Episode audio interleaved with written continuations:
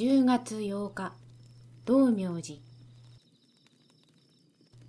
竹狩電鉄のポスターにつられて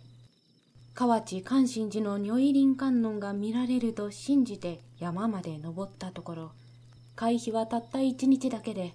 私を案内した愛くんが住職に直談判に出かけたがたとえピストルを向けられようと時報は破られんと物騒な返事でプリプリして戻ってきた。まあいいさとなだめるとこの腹いせに大阪の手前の道明寺によって国宝の観音さんを見ていきましょうという。腹いせはおかしいが道明寺なら星にもゆかりがあるので私は大いに賛成した。道明寺は聖徳太子の海域だが建てたのは恥の村寺八島でそれで恥寺とも呼ばれた。生姜の名手であるよ夏日星火星の精が同時となって屋根の上から合唱し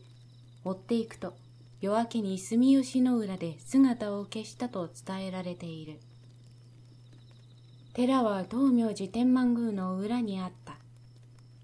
門を入ると本堂があり広くもない地域がひっそりして清らかでいかにも尼寺らしい。玄関を大人うと学生服の娘が現れたが裏の畑にも二三人いたのでお弟子らしかった。やがて口灰色の腰衣の若い海女さんが本堂へ案内して聞き取れぬほど低いが美しい声で短い経を読んでから立ってお寿司の扉を開き灯明を灯した。子供が立っているぐらいの背丈の観音さんだが位置が高すぎる。すると愛くんは、海さんに断って近くにあった脚立を持ってきて私を押し上げた。これで気高く美しいお顔とひたと向かい合った。海さんは始終無言でいた。愛くんがお札を差し出した時も無言で丁寧に丸い頭を下げた。しかし私たちが門の方へ帰ってゆくと、銅の手すりで声がした。門の右のが天竺の菩提樹で、左のがムクロ樹でございます。実がこぼれておりましょう。このムクロ樹は恥の村地が植えたと言い伝えられる有名なものだが、現在のはそう大木ではなかった。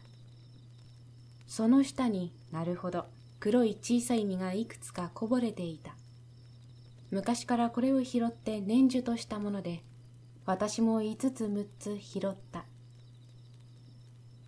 後ろから下駄の音が近づいたので振り向くと、今の海さんで、門際の箱から勇敢を抜き取って、カタカタ戻っていった。ご清聴ありがとうございました。朗読出版は、ポッドキャストと YouTube で日本語のオーディオブックを作品ごとにシーズン配信していく番組です。